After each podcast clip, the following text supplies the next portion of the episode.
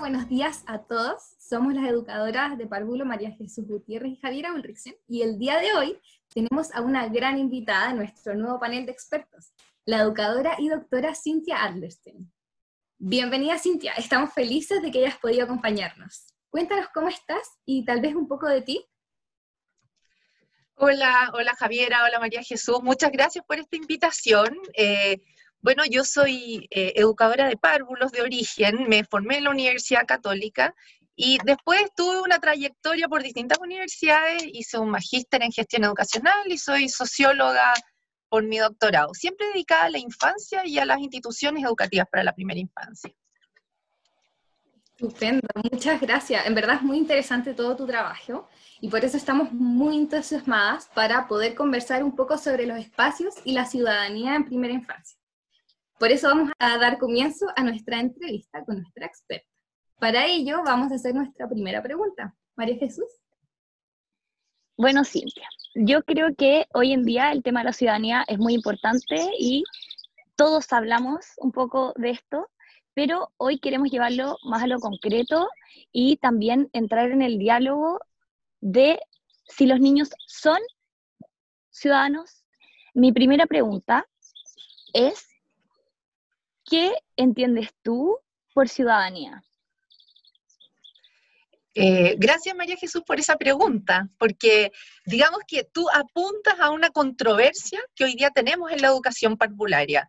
Em, y voy a, voy a contestar este planteamiento que tú me haces con ejemplos muy concretos, porque efectivamente si hoy día nosotros miráramos la constitución, eh, veríamos que los niños y las niñas, los párvulos de Chile, no son constitucionalmente ciudadanos, porque ciudadano es quien tiene mayoría de edad. En este caso, en nuestro país, eso se cumple a los 18 años.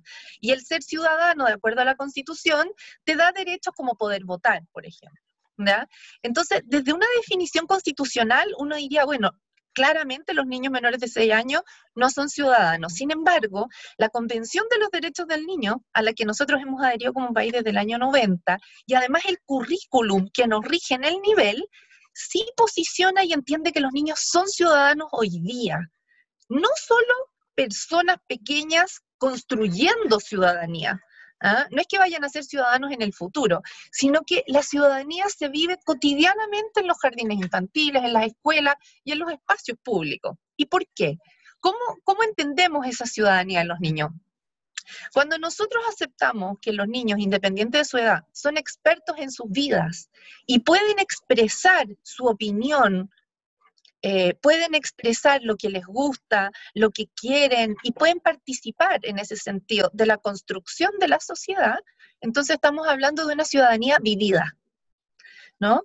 Eh, y acá tengo ejemplos muy bonitos. Uno, uno podría pensar que con el confinamiento a los niños se les acaba la ciudadanía, ¿no? Dejan de ir al jardín y se acabó esa posibilidad. Pero no, cuando los niños se apropian de los espacios y juegan en los distintos espacios, construyendo mundos, por ejemplo, esa es una forma de expresar ciudadanía.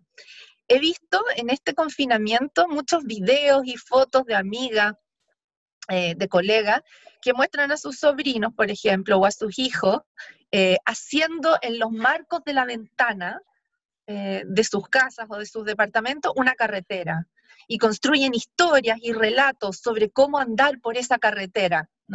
Bueno, eso es una forma de construir mundo, de construir cultura. Y si los adultos sabemos escuchar las voces de los niños y extender esa manifestación, entonces estamos construyendo la ciudadanía con ellos. Perfecto. Entonces, Cintia, en base a lo que tú estás diciendo, me gustaría eh, preguntarte un poco, eh, hablaste de una ciudadanía vivida. Tal vez ¿Cómo es esta manera en que los niños viven esta ciudadanía vivida en el fondo? ¿Podrías como entrar un poco más en detalle en, cuanto a, qué, a qué se refiere un poco esto de, lo que estás hablando? Cuando, cuando los niños tienen un espacio en la sociedad, en la cultura, en los grupos humanos, para manifestar lo que les gusta, para dialogar, para negociar con los adultos y con otros niños, eh, están viviendo esa ciudadanía. Porque la ciudadanía, finalmente, la ciudadanía vivida, es esa construcción del bien común. es poder ser parte de un grupo humano que construye costumbres, ritos, eh, que participa de ciertos intereses comunes. Cuando, cuando le damos a los niños ese espacio, permitimos que ellos dejen huella en el espacio cotidiano que todos vivimos, estamos haciendo posible esa ciudadanía vivida.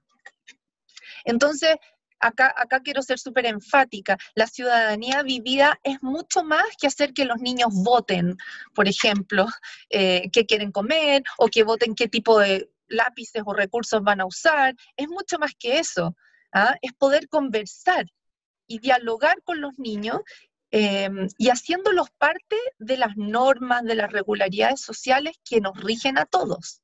Porque a veces se malentiende esto de la ciudadanía vivida y pareciera que vamos a convertir un mundo que hoy día es muy adultocéntrico en un mundo niñocéntrico. Y esa no es la idea. La idea es que los niños sean parte del diálogo social, que puedan participar de las normas, de los límites, de los ritos, de las costumbres que todos construimos y compartimos diariamente. Perfecto.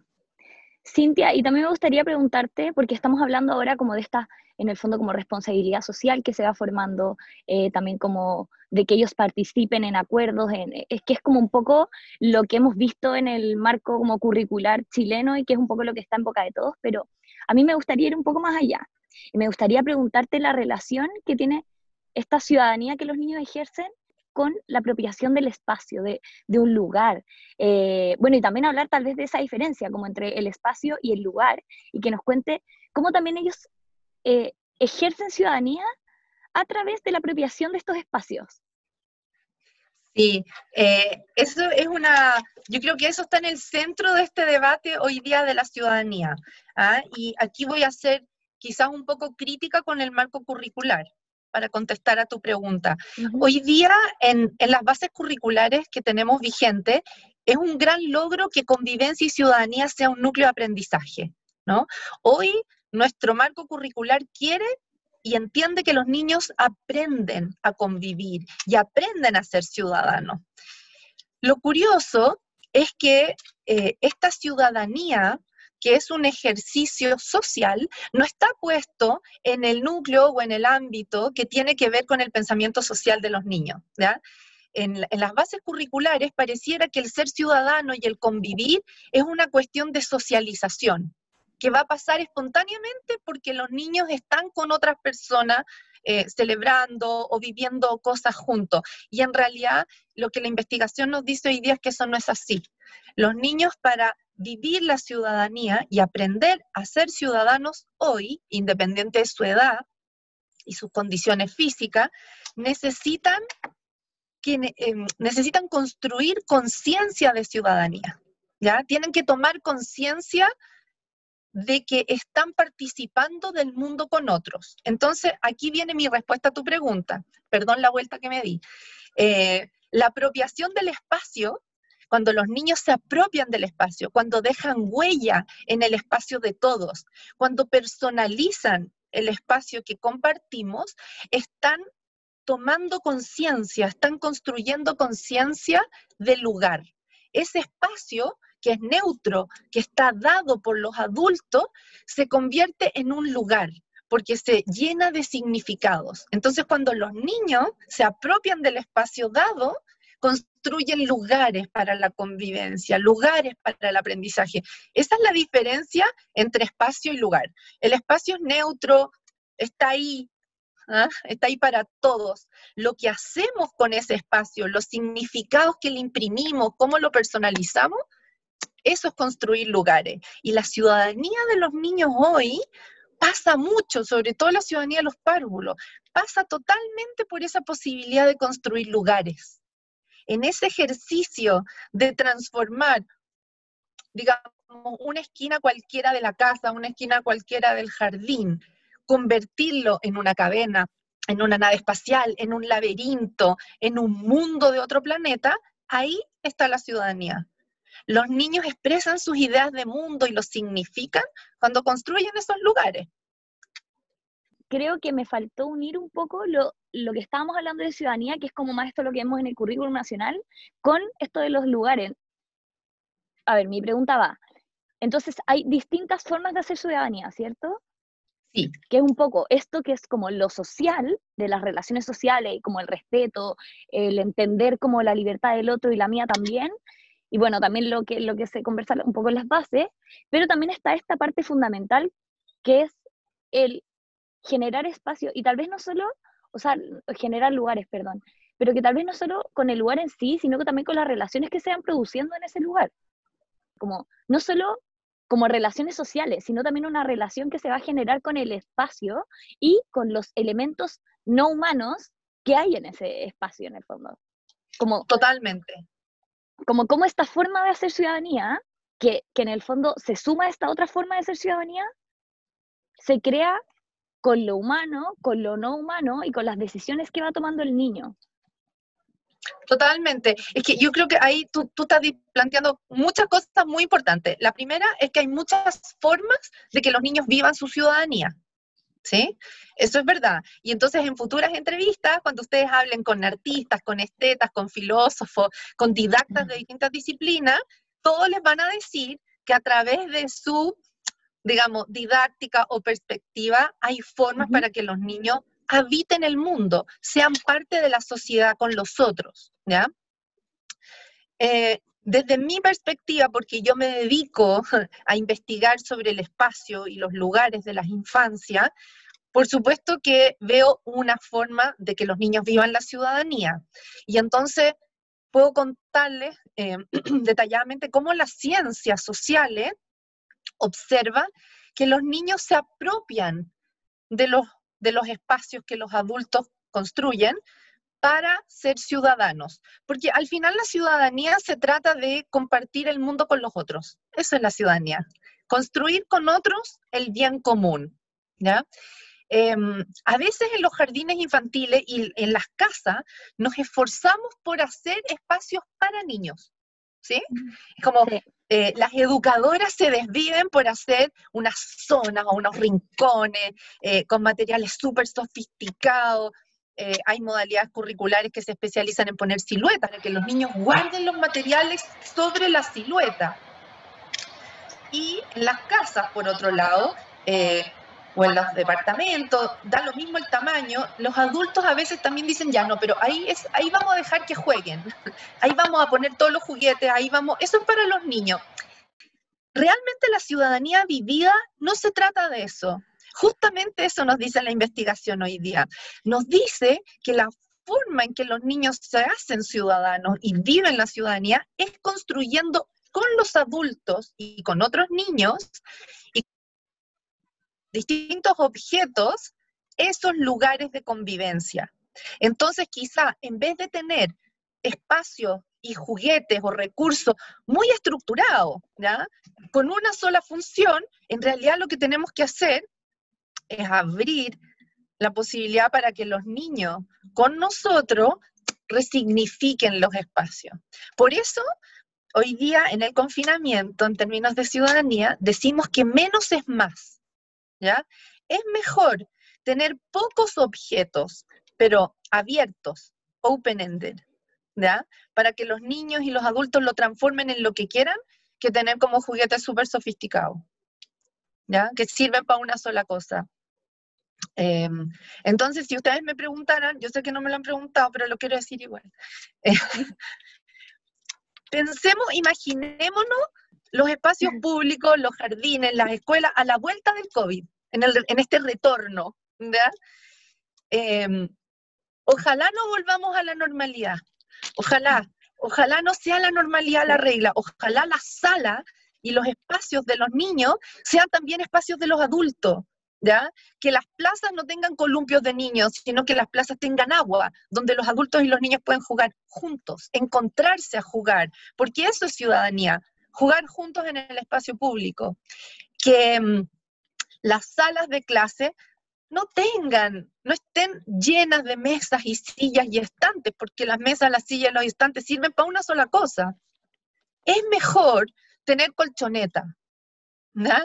Es mejor tener cosas que son flexibles, porque en la flexibilidad está la posibilidad de provocar, como le gusta a la gente de Reyo, o de producir, o de enredarse, como le gusta a los poshumanistas, con objetos para progresivamente y de manera inacabada estar haciendo distintos lugares. Em, realmente los mejores, los espacios más provocadores de ciudadanía, los jardines, los parques más provocadores de ciudadanía son esos que tienen pocas cosas que sirven para muchas cosas, con muchas funciones. Y y por eso critico siempre las plazas que hoy día tenemos, porque las plazas tienen columpio, Y, realmente lo que necesitamos son estos espacios públicos, como hay en muchos países, eh, donde los niños rebotan en, en, camas elásticas, o hay como, no sé, pilares de agua, y todo el mundo quiere correr alrededor del agua, y hay arena, y hay cerros o lomas, eh, y laberinto. Eh, esto me ha tocado verlo por ejemplo, en Islandia el año pasado, en, Islandia, Islandia es el país más democrático del mundo, esto es una cuestión objetiva. Tienen cinco siglos de historia democrática y los niños desde la sala cuna, desde los dos años, aprenden que son ciudadanos. Ahora, Islandia es un país enano y ustedes van a decir que fácil en un país chiquitito hacer las cosas bien, pero no.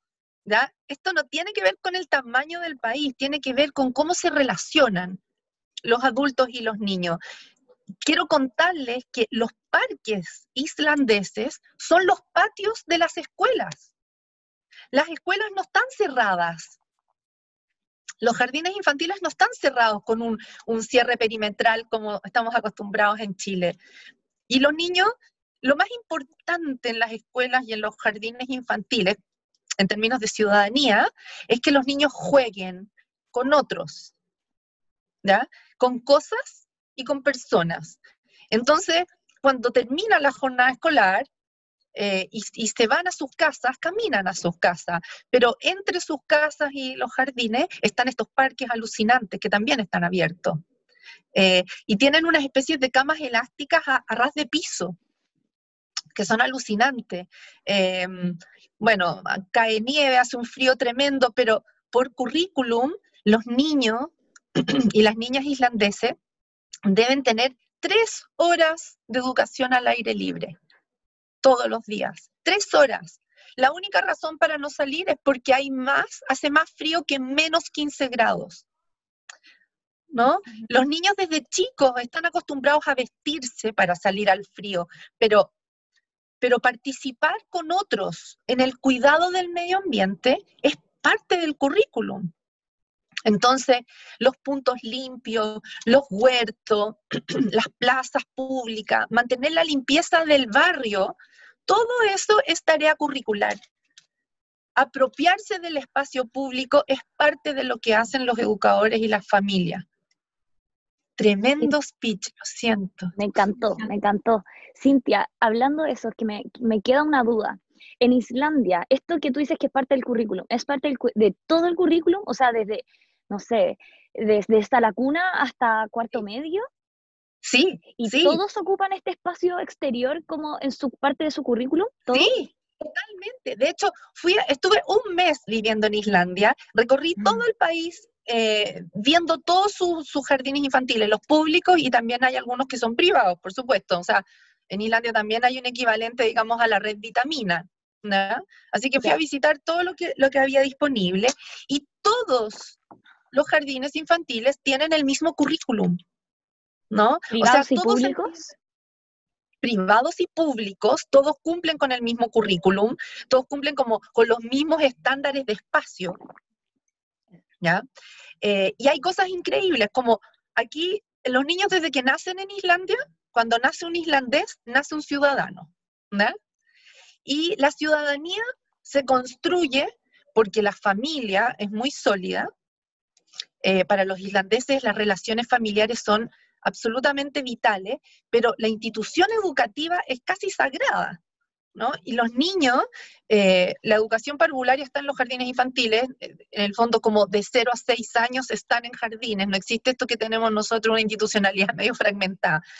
Pero, pero independiente de la fragmentación, eh, después de, de ver la experiencia islandesa, me parece que es totalmente posible en Chile eh, incorporar este criterio de cómo la ciudadanía se construye en los espacios públicos, ¿ya? Y que podemos con los niños, no para ellos, con ellos. Podemos con los niños tener muchas oportunidades de apropiación del espacio para construir lugares de aprendizaje y convivencia. Los puntos limpios están pensados para niños y adultos, ¿no? O sea, no solo reciclan los adultos, reciclan los niños también. Em, los jardines infantiles y los parques tienen espacios donde estacionar los coches, las bicicletas de los niños, las bicicletas de los adultos. O sea, lo que quiero decir es que acá lo que se piensa en el espacio para la ciudadanía son las relaciones humanas. ¿ya? Y mm, a propósito de lo que me preguntaba Jesús, eh, acá los objetos, los artefactos, los materiales son súper importantes, súper importantes, porque no solamente tienen agencia o poder las personas, también los objetos. Los objetos provocan a los niños a hacer ciertas cosas. Eh, me voy a cambiar de país, me voy a ir a Finlandia, donde también, también me tocó estar este año, de hecho, justo antes de, la pandemia. Eh, fui a visitar distintos jardines infantiles para llevar MAFA, que es un proyecto que tenemos en Chile, ¿cierto?, de modelamiento en los espacios y ciudadanía infantil. Y los finlandeses estaban alucinados con MAFA. ¿Ya? ¿Y por qué están tan alucinados? Porque se dan cuenta que lo que estamos haciendo también en Chile es muy parecido a lo que hacen ellos y al desafío que tienen de convertir espacios súper cotidianos en escenarios de aprendizaje y ciudadanía profunda. ¿Ya? Nosotros podemos convertir cualquier espacio, cualquier espacio barrial, cualquier sala, cualquier pasillo, cualquier baño, lo podemos convertir en un escenario de ciudadanía para los niños. Esto no se trata, porque en este país lo hemos hecho muy bien y somos conocidos internacionalmente porque agrandamos los espacios, ¿no? Como teníamos salas de 1,1 metro cuadrado por niño, ahora tenemos de 3,2. ¿Ya? Agrandamos el espacio, pero así como uno no agranda el empoderamiento femenino porque agrande la cocina, uno tampoco mejora la ciudadanía de los niños porque agranda los jardines. Lo que tenemos que hacer es abrir oportunidades para que los niños puedan dejar su huella en esos espacios. Si esos espacios más grandes no tienen más oportunidades, más provocaciones de personalizarse, de apropiarse, em, entonces no nos sirven. ¿ah? Es así de simple. Y ahí los objetos son súper importantes, los artefactos que usamos. Em, es mejor tener agua, arena y luz que tener, eh, no sé, voy a decir, muchos puzzles. Me van a matar. Pero es cierto, ¿ah? es cierto, porque los niños convierten las piedras, la arena, eh, convierten cualquier cosa en puzzles. Y entonces cuando estos objetos que son abiertos, que son provocadores, invitan a hacer eso de manera colectiva y compartida, ahí entonces estamos eh, abriendo realmente espacios de ciudadanía. Un niño solo con un puzzle, estoy exagerando, un niño que elige solo un puzzle, un niño que va y elige ciertos materiales para hacer una obra de arte, eso es súper importante porque desarrolla autonomía y un montón de cosas, pero eso no es ciudadanía. ¿Ah? El desafío ciudadano es habitar el mundo con los otros y negociar esas formas de habitar. Entonces me tocó ver, por ejemplo, en Islandia, cómo los niños salían tres horas, iban a la playa a recolectar piedra, eh, hacían en los charcos de la lluvia llevaban témpera y hacían en los charcos de la lluvia distintos colores y con eso pintaban. Em, lo que quiero decir es que no necesitamos a lo mejor tener tantos atriles y papel. Podemos usar el agua que está afuera. Podemos pintar con tierra. Em, en, en Shanghái hace muchos años me tocó ver una cosa alucinante que la tengo guardada, se las puedo mostrar después, pero ¿cómo le enseñan a escribir a los niños? cuando son desde muy pequeñitos, el chino es, un idioma, como ustedes saben, iconográfico, eh, los chinos tienen unos géneros, que es como una especie de, como una especie de terciopelo, tiene esa textura, no es terciopelo. Bueno, ese género eh, lo ponen al centro de los grupos de niños y los niños con pinceles con agua practican las letras. Y eso, eso se seca como en 30 segundos, así que desaparece la letra, ¿no? Y, entonces están los niños en realidad escribiendo con agua, con agua. Em, o sea, es súper sustentable porque no, no pasan al tiro a la tinta. Lo que quiero decir es que hay muchas posibilidades de pensar la ciudadanía de los niños, escribir colectivamente, reciclar conjuntamente, decidir eh, normas, pero esta ciudadanía pasa por tener objetos abiertos y oportunidades de dialogar, ¿no? Y resolver conjuntamente. Oye, súper interesante las historias que, que nos cuentas. Me encanta saber de los otros países porque creo que a veces nos enfrascamos mucho como eh, diciendo como en base a nuestro contexto, es que nuestro contexto, y creo que a veces nos limitamos un poco por querer hacerlo todo base a nuestro contexto actual, existente, pero creo que tenemos muchas posibilidades de ampliar nuestro contexto, de ampliar las posibilidades, eh, y claro, por supuesto que siempre teniendo en cuenta la identidad de nuestro país, la identidad de nuestra familia y la identidad de cada niño, de, de cada uno, de cada persona. Entonces, es súper interesante escuchar cómo en distintas partes del mundo esto va evolucionando como de distintas maneras y todas las posibilidades que pueden existir para hacer ciudadanía que no tienen maneras ni materiales complejos, como dices tú, no, es, hacerse un estudio para poder hacer ciudadanía con tu familia. Es un, es un tema de conciencia, de cambiar la perspectiva, la mirada. Sí, y, y, creo eso, eso que plantea Javi es súper importante porque es esperanzador. Eh, en países como los nuestros, donde la desigualdad es muy brutal y donde la desigualdad se ve reproducida en el espacio, ¿no? Sabemos que las poblaciones más pobres de niños eh, también tienen menos espacios verdes, también tienen más hacinamiento, o sea, el espacio reproduce y produce la desigualdad. Pero cuando pensamos la ciudadanía desde esta perspectiva, nos damos cuenta que mm, podemos igualar condiciones de ciudadanía para todos los niños, ¿no? Podemos, eh, lo decía el otro día en, en una conversación, podemos transformar el hacinamiento en otra cosa, ¿verdad? Porque si vamos a esperar a que el Ministerio de Vivienda y Urbanismo y a que el Ministerio de Educación construya jardines tres veces más grandes que los que ya tenemos, entonces la verdad lo que pasa es que tenemos 600.000 niños, 700.000 niños eh, sin posibilidades de ciudadanía porque tienen espacio reducido. No, es justo al revés. Eh, esto de poder hablar con los niños y construir espacios con ellos y extender sus apropiaciones espaciales, ahí está la posibilidad de contrarrestar eh, digamos, los impactos perversos del hacinamiento.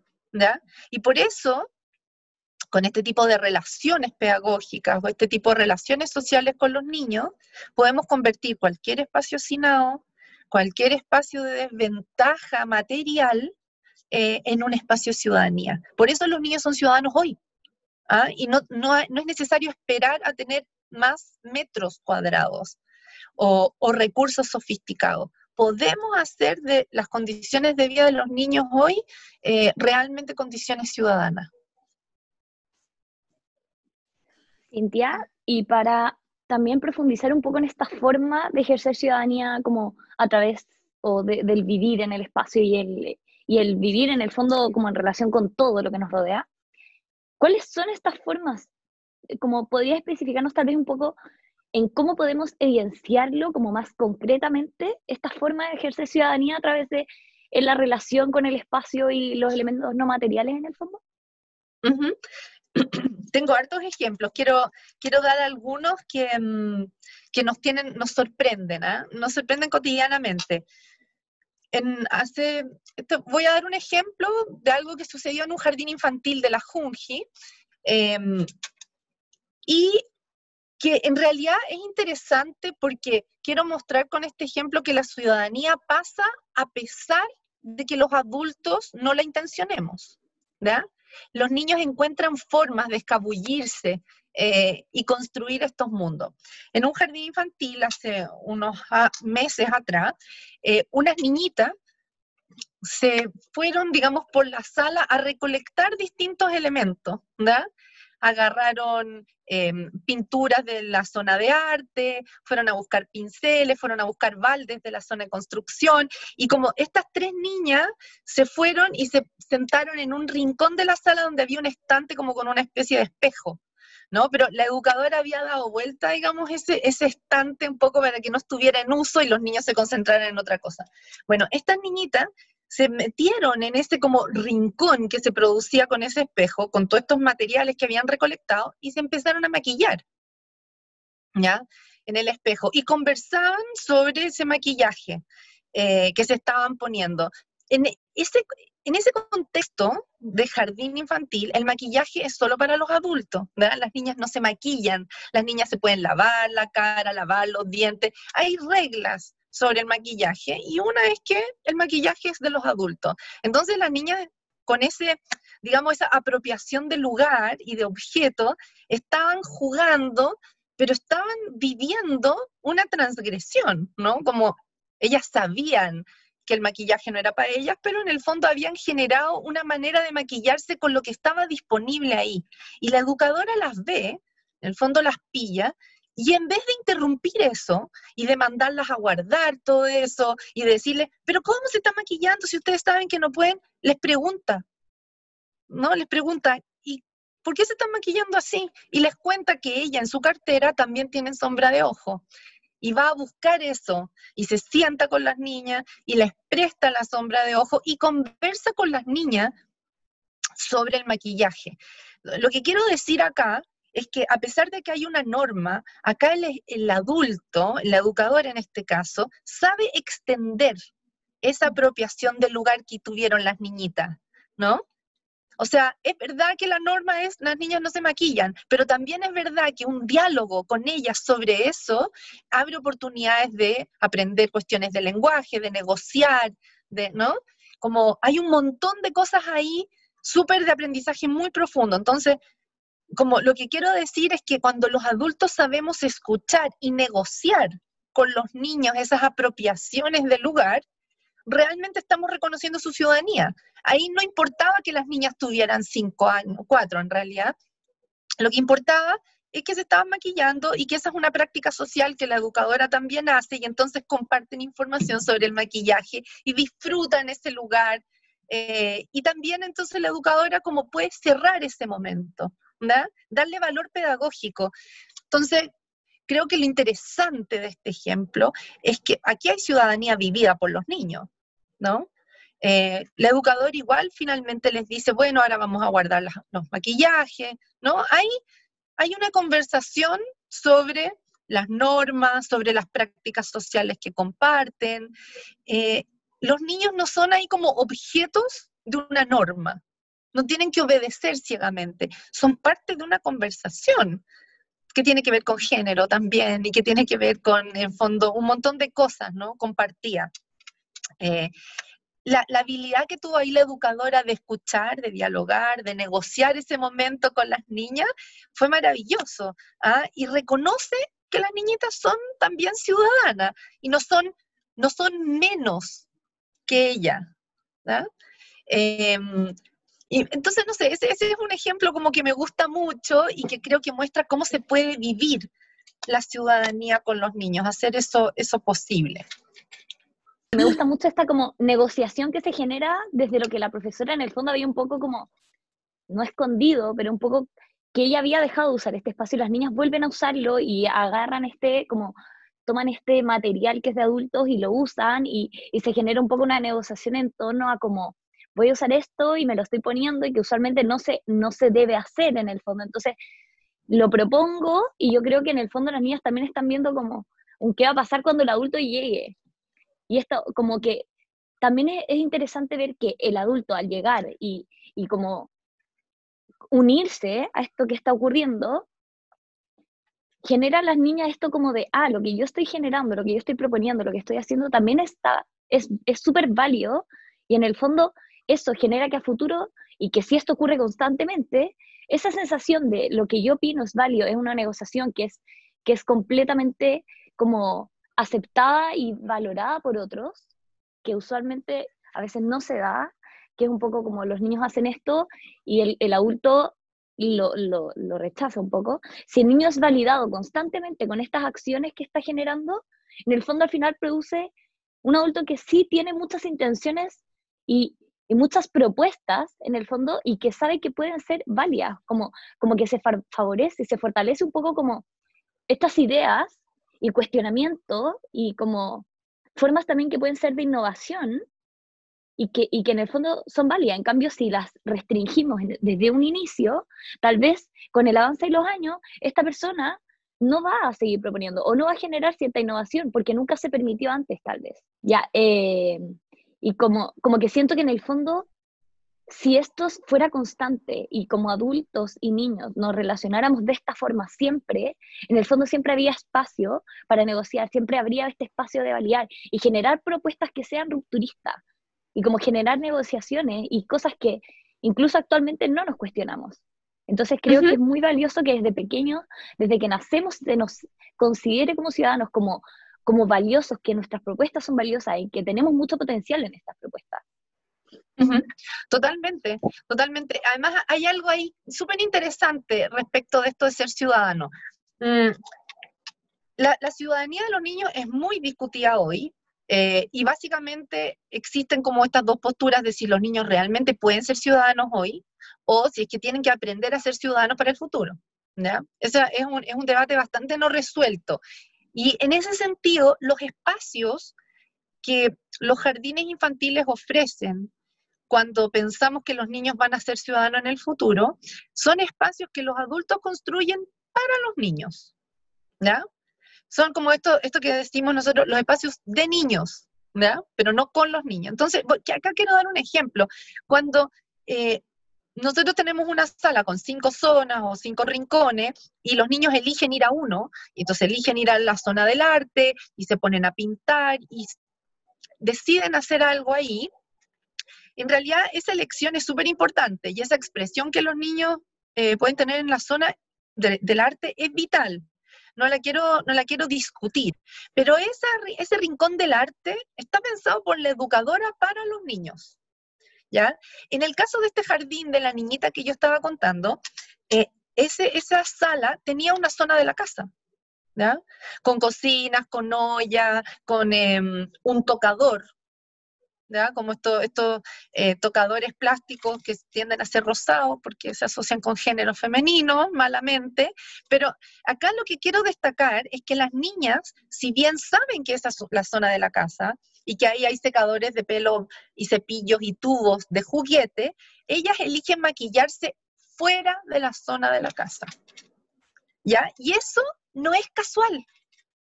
El juego libre de estas niñas para maquillarse es fuera de ese espacio que el adulto delimita como un permitido para ese tipo de acciones.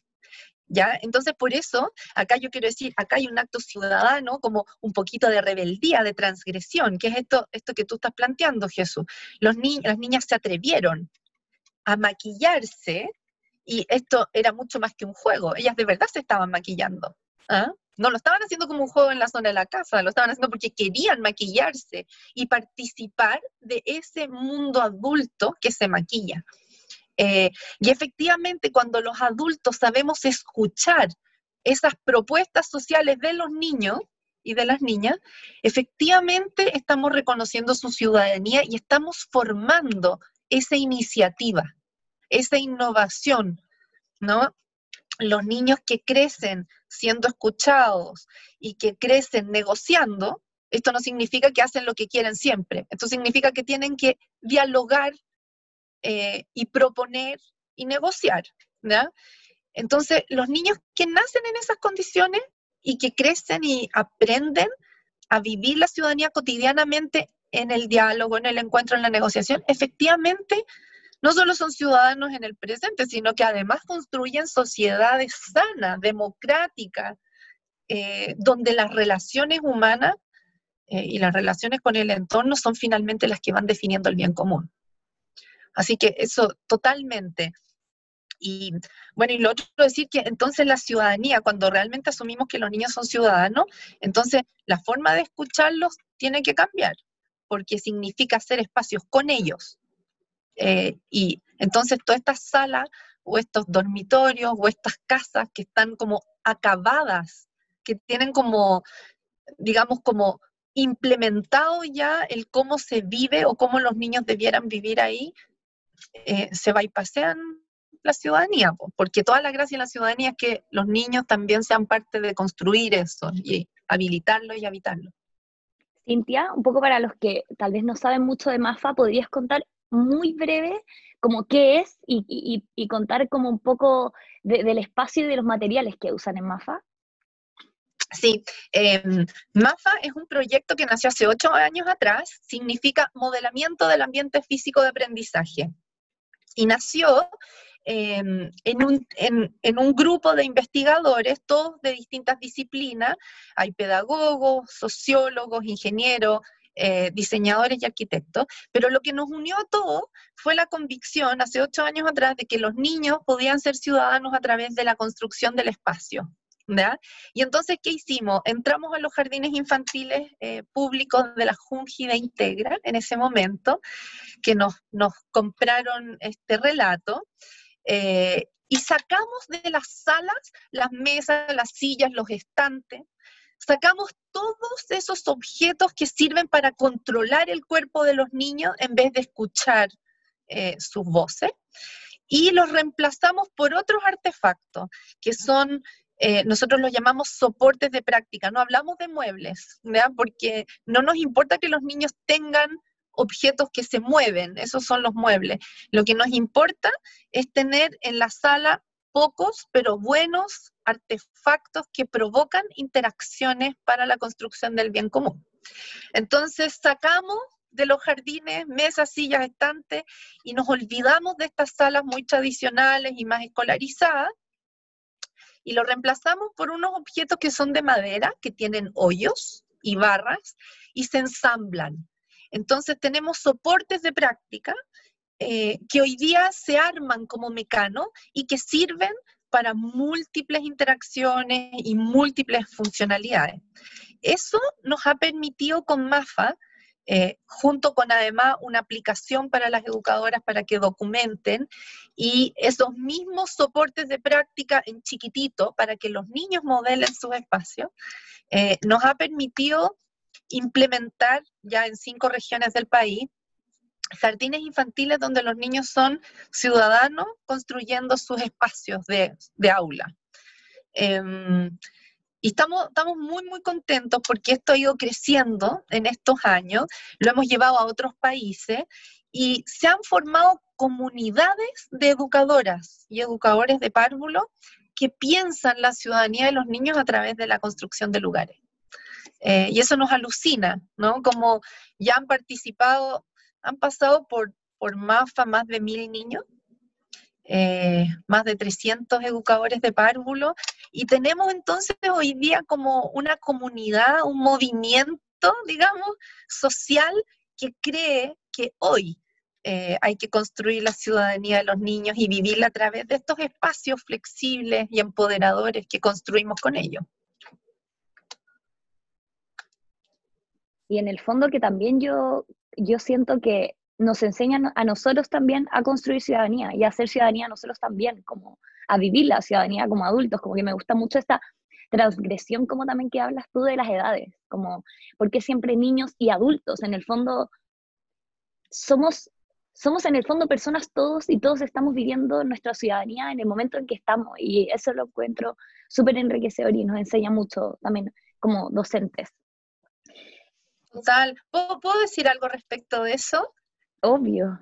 Es que eso es demasiado importante porque en realidad eh, nos vamos dando cuenta hoy día que la ciudadanía no está en la constitución y me disculpan eh, nuestros legisladores y tomadores de decisión.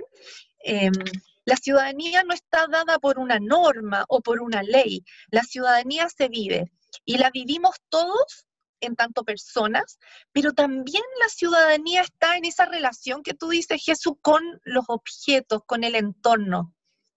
Em, hay un ejemplo muy lindo de unas investigadoras australianas que, que, hablan sobre cómo unos niños de Salacuna salen, cuando salen al patio a jugar en unos momentos de juego libre, eh, y corren alrededor de un pino que es gigante, que está en el patio. ¿No?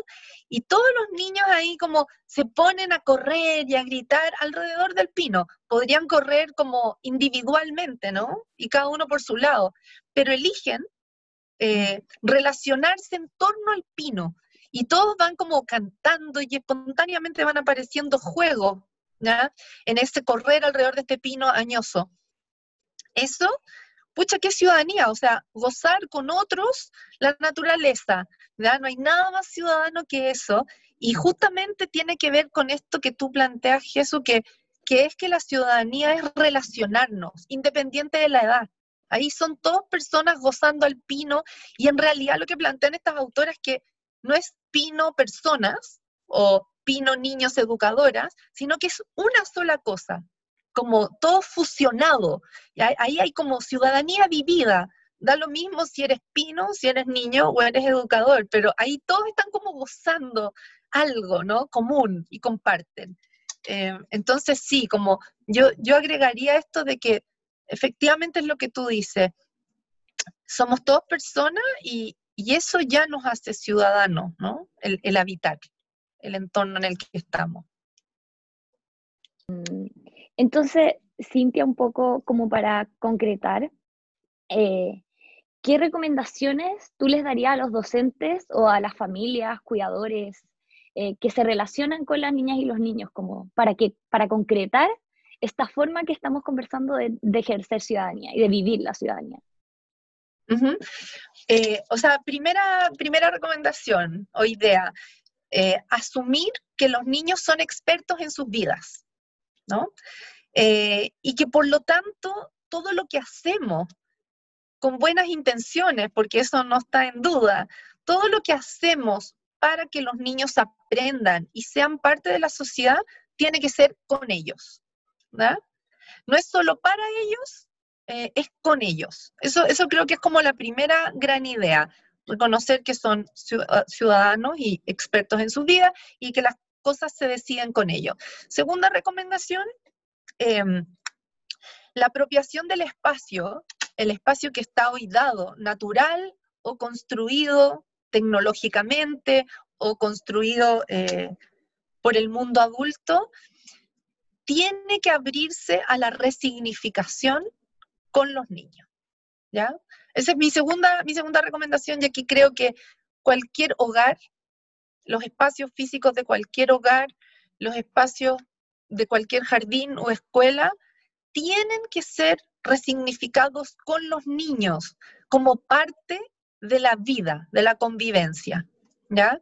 Eh, ahora que se nos viene el 18 de septiembre, entonces, si es que vamos a celebrar estas fiestas patrias, hagámoslos con los niños y dejemos que los niños negocien con nosotros eh, la apropiación de esos espacios. ¿ya? ¿Dónde nos comemos las empanadas? Si es que ponemos guirnaldas, si es que bailamos cueca. Pensemos con los niños dónde lo vamos a hacer y por qué lo vamos a hacer y para qué lo vamos a hacer. Lo mismo en los jardines, ¿no? Como a veces nos ponemos a rellenar copihue como locos para eh, hacer una guirnalda de copihue y en realidad eh, rellenar el copihue no es lo que importa. ¿ah? Lo que importa es conversar con los niños cómo ambientar eh, para resaltar los códigos culturales y las fiestas patrias. Ese es mi segundo, mi segundo tip. Y quizá un tercero es reiterar la idea de que menos es más cuando se trata de ciudadanía preocupémonos de tener menos objetos, pero más polifuncionales, más provocadores de encuentro, más provocadores de diálogo, que tener muchos juguetes o recursos súper mega sofisticados que tienen una sola funcionalidad. Entonces, si hay que elegir, porque obviamente los recursos son escasos, si hay que elegir qué tener, tengamos pocas cosas muy abiertas, como luz, agua, arena, libros, eh, y, hagamos del hacinamiento, que, que no signifique estar apretados y ofuscados, sino que signifique cercanía emocional eh, con, con, los niños. Eso me parece también que es como la tercera gran idea para este confinamiento y esta ciudadanía vivida. Cintia, ah. tengo dos últimas preguntas. La primera es que tú eres doctora en ciencias sociales, ¿cierto? Sí. Ya. Entonces yo quiero saber, desde esa mirada, y, también tal vez desde la investigación, porque todo esto es mucha investigación, entonces me gustaría saber que las personas, y en este caso tal vez específicamente las niñas y los niños, espontáneamente generan, a partir de, sus vivencias, conductas como prosociales o como de responsabilidad social, de respeto, de cuidado del otro, eh, a partir bueno, de toda esta libertad, como incluso sin tal vez la mediación de un adulto? Sí, esa es una pregunta que me hacen mucho. Eh, aquí voy a ser súper clara, como creo que no se puede confundir ciudadanía con hagan lo que quieran. Eh, las miradas binarias que dividen el mundo de la educación o en centradas en el profesor y en el adulto o centradas en el niño, para mi gusto, no son las que permiten aprender la ciudadanía y la convivencia. ¿ya? Entonces, eh, el aprendizaje de la ciudadanía, que es un aprendizaje, tiene que estar mediado la ciudadanía no se, primero, la ciudadanía no se gana, ¿ya? O sea, no es que a los 18 años tú te ganas la ciudadanía y ya eres mayor de edad. Todos sabemos que los 18 años no quieren decir nada. Hay personas de 65 que se portan como si tuvieran 5. Entonces, como esto no es una cuestión de edad mental. ¿Ya? Entonces, dicho esto, la ciudadanía se aprende. A ser ciudadano y a convivir eh, civilmente se aprende, se aprende en el hogar, se aprende en el espacio público y por supuesto que se aprende en los jardines infantiles y en las escuelas.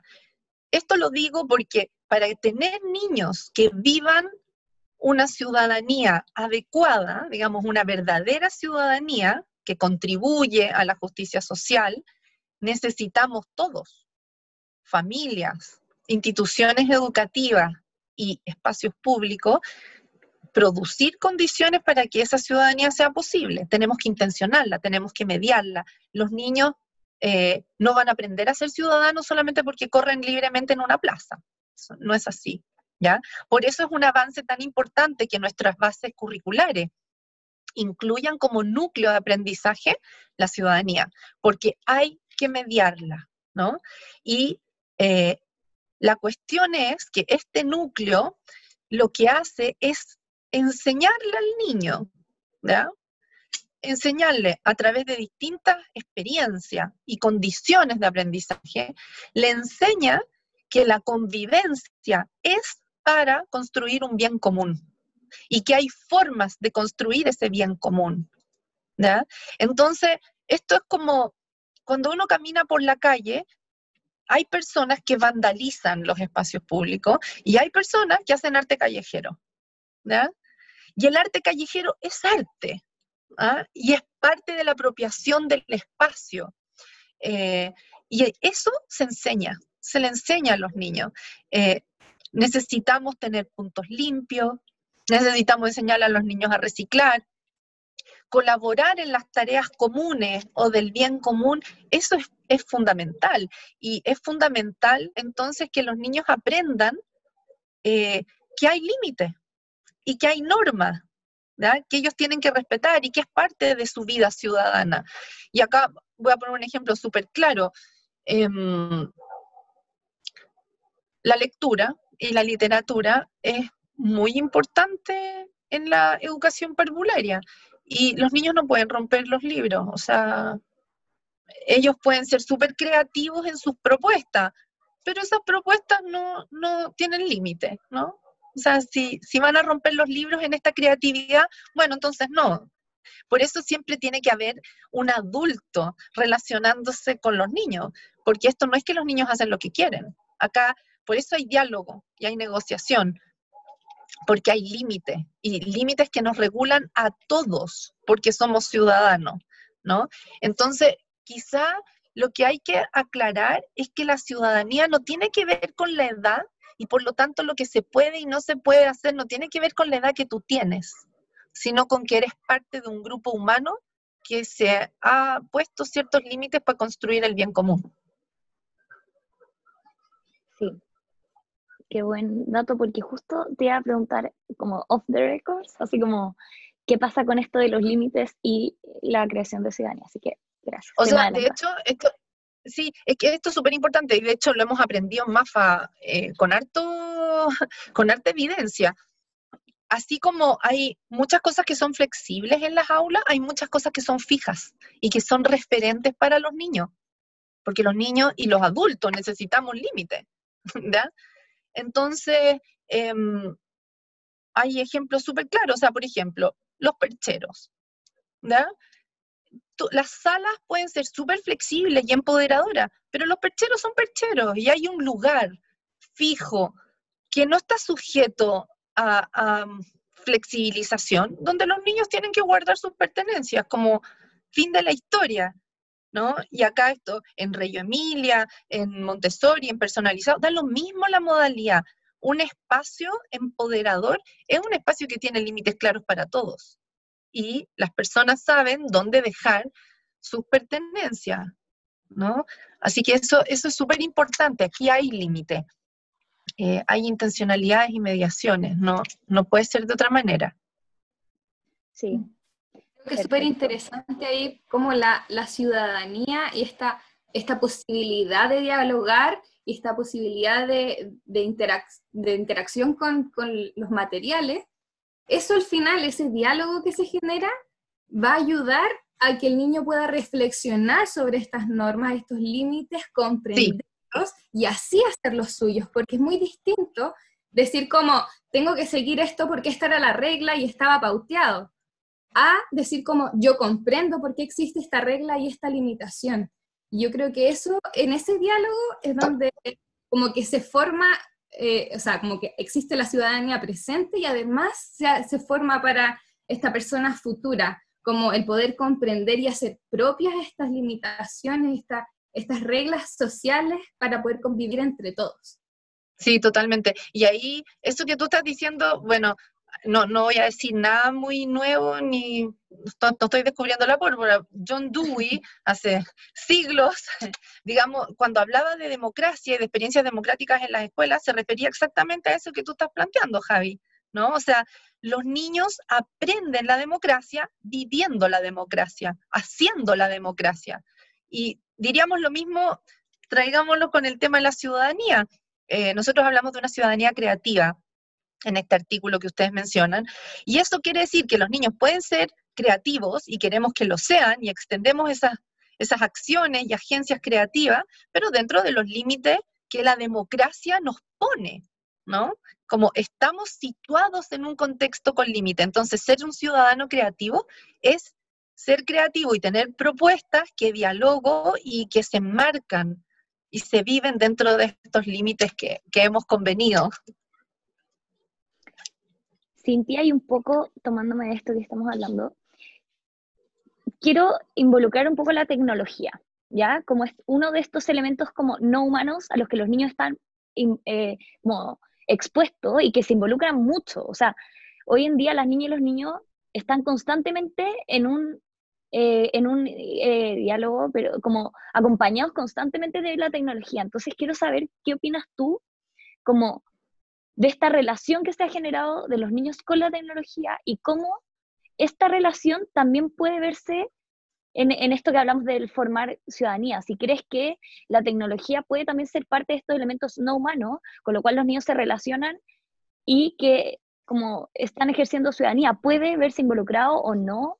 ¿Y cómo crees que afecta un poco en esto de la ciudadanía como creativa en el fondo? Sí, ahí em, tengo, que, tengo que decir que tenemos mucho menos evidencia de ciudadanía creativa en entornos digitales o virtuales que por supuesto que en espacios físicos materiales como el aula. Eh, dicho eso, como quiero contestar tu pregunta desde lo que he visto en estos meses de confinamiento, ¿verdad? porque no tengo evidencia científica para responder a tu pregunta, pero sí lo que me toca ver me asusta un poco, ¿ya? Tengo que, tengo que decirlo. Creo que en estos entornos virtuales eh, la ciudadanía creativa con los niños es muy posible, ¿ya? No creo que eh, la virtualidad o las relaciones con los niños en estos contextos más digitales clausure la posibilidad de que ellos tengan eh, una ciudadanía vivida y bien vivida. Lo que sí me preocupa es que eh, la tecnología empiece como a reemplazar el diálogo con otros, ¿verdad? que empiece, que la tecnología ponga al niño en situaciones de aprendizaje individualizado, ¿ya? que perdamos Em, que perdamos las relaciones colectivas, el aprendizaje colaborativo. Eso me preocupa mucho de la tecnología.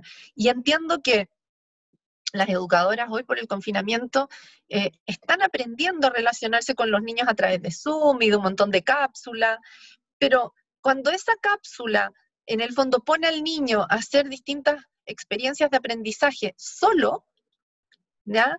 Fuera de este espacio público que era el jardín infantil y, en el fondo lo que hace es clausurar un poquito esas relaciones entre pares y adultos, eso sí me preocupa, porque eso sí obviamente reduce la experiencia ciudadana. Ahora, sí creo que la tecnología bien pensada eh, y buenos diseños de objetos tecnológicos para el aprendizaje pueden mantener espacios ciudadanos. Em, y creo que ahí es donde hay que poner la cautela, porque podemos tener muchos canales de televisión y cápsulas y un montón de material para el hogar, pero nada de eso reemplaza el encuentro con el, en el espacio público y, con otros, con otros ciudadanos, no lo reemplaza. Eh, y, y, lo voy a poner un ejemplo súper concreto. Por supuesto que queremos que los niños aprendan a leer y escribir, y se alfabeticen. Pero queremos que esa lectura y el goce literario sea con otros, Por supuesto que queremos que tengan experiencias estéticas, pero no es lo mismo que recorrer un museo con otro, ¿ah? que, que entender y dialogar el arte con otros. Entonces, yo creo que el desafío para estos entornos virtuales en términos de ciudadanía creativa es no perder el encuentro, el diálogo y la negociación. Cómo hacer que estas experiencias de aprendizaje sigan teniendo un componente colectivo ¿ah? y de construcción de bien público. Sí, porque a mí me parece que también la tecnología no permite, no, no permite mucha transgresión en el fondo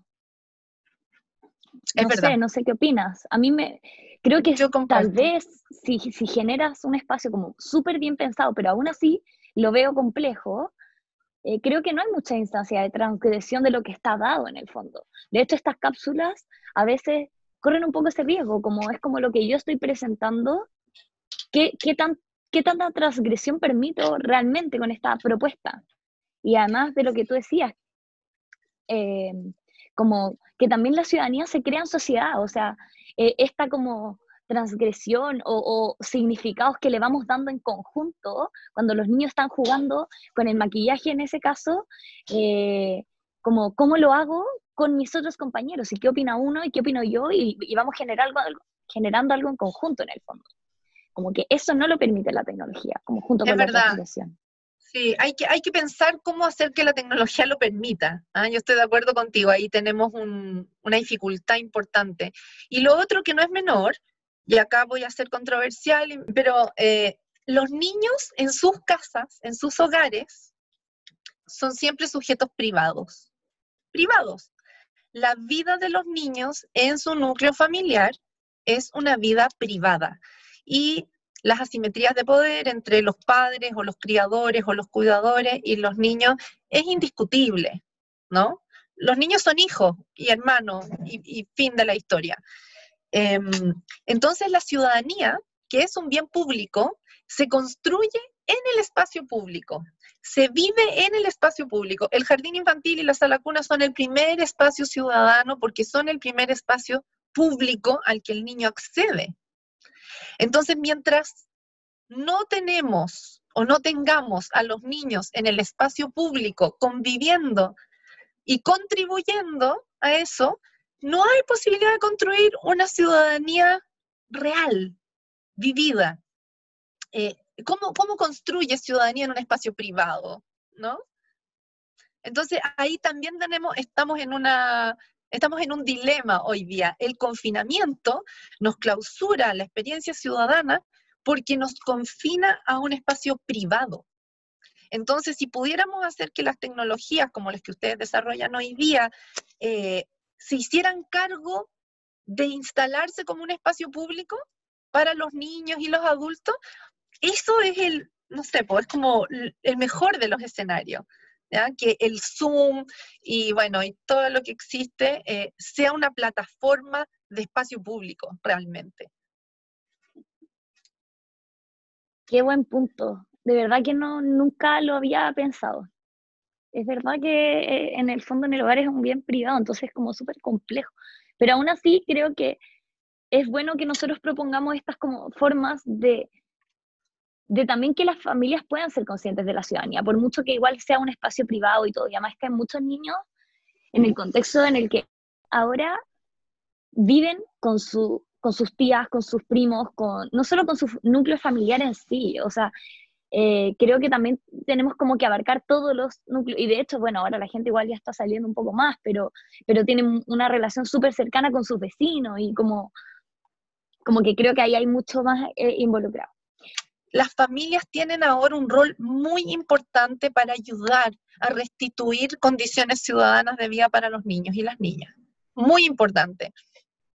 Cuando las familias salen a pasear, salen a caminar al espacio barrial eh, para, para cierto eh, esparcimiento, digamos, por razones de esparcimiento con sus hijos, eso, eso es clave para que los niños empiecen a vivir ciudadanía. O sea, una vuelta a la manzana eh, o ir al punto limpio a dejar eh, cosas o bajar la basura o mm, ir a la plaza y jugar en un montoncito de arena lejos a un metro de los otros que están ahí jugando. Esa experiencia que las familias pueden promover hoy día, gracias a que tenemos una, una nueva norma, es súper importante porque ahí el niño sí construye ciudadanía, se encuentra con otro, aunque sea un metro de distancia, ve que los otros existen, contribuye al bien común. Entonces, eh, efectivamente, el confinamiento nos pone dificultades para la ciudadanía, pero las familias pueden ayudar a cambiar un poco eso, ya que los niños tengan espacio de convivencia pública y, y contribuyan ¿no? a, ese, a ese espacio de encuentro público. Y eso es ciudadanía.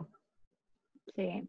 Entonces, Cintia, para ya terminar, quiero, quiero hacerte la pregunta como dorada y me gustaría que dijeras, ¿por qué, bueno, igual ya lo hemos dicho un poco, pero como, ¿por qué crees que es tan importante que le tomemos el peso a la ciudadanía, ciudadanía que ejercen los niños hoy, ahora, esta ciudadanía creativa? Sí, es que yo tengo la siguiente convicción. No hay ninguna posibilidad de tener una sociedad justa no hay ninguna posibilidad de ser un país culturalmente sano si no lo hacemos con nuestros niños. O sea, no existe. La justicia social, las economías sanas, los países desarrollados son países donde los niños son ciudadanos y participan de la construcción del mundo.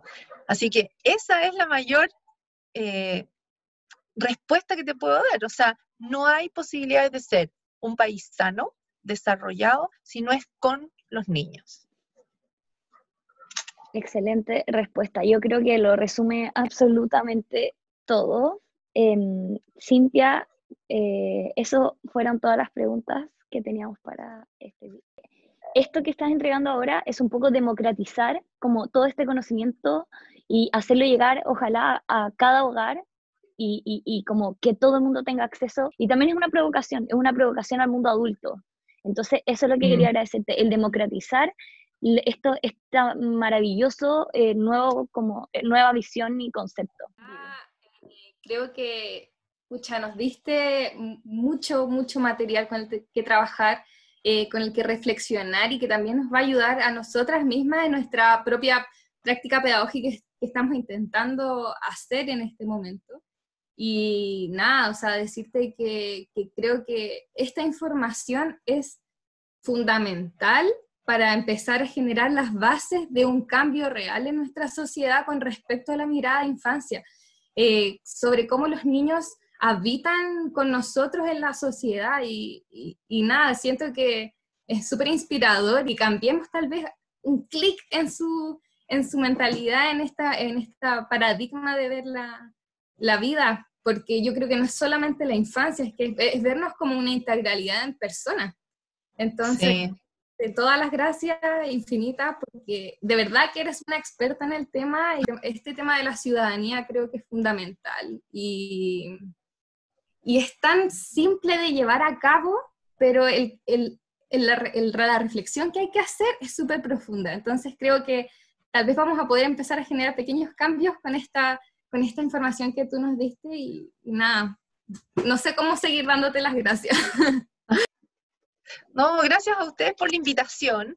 Eh, me parece tan importante lo que están haciendo, ¿no? Y como efectivamente creo en esto de democratizar el conocimiento y, de hacer de todos esta responsabilidad de la ciudadanía infantil, así como el mundo en los últimos 20 años se ha hecho consciente del calentamiento global, del problema del agua, del plástico, hagamos de la ciudadanía infantil un fenómeno que es responsabilidad de todos y que tiene la misma importancia eh, que todos esos otros dilemas que estamos enfrentando hoy como planeta. Así que nada, muchas gracias, gracias por dejarme eh, participar y colaborar en esto con ustedes, me encanta, las súper felicito y nada, y que estén muy bien y sigamos adelante con la ciudadanía infantil.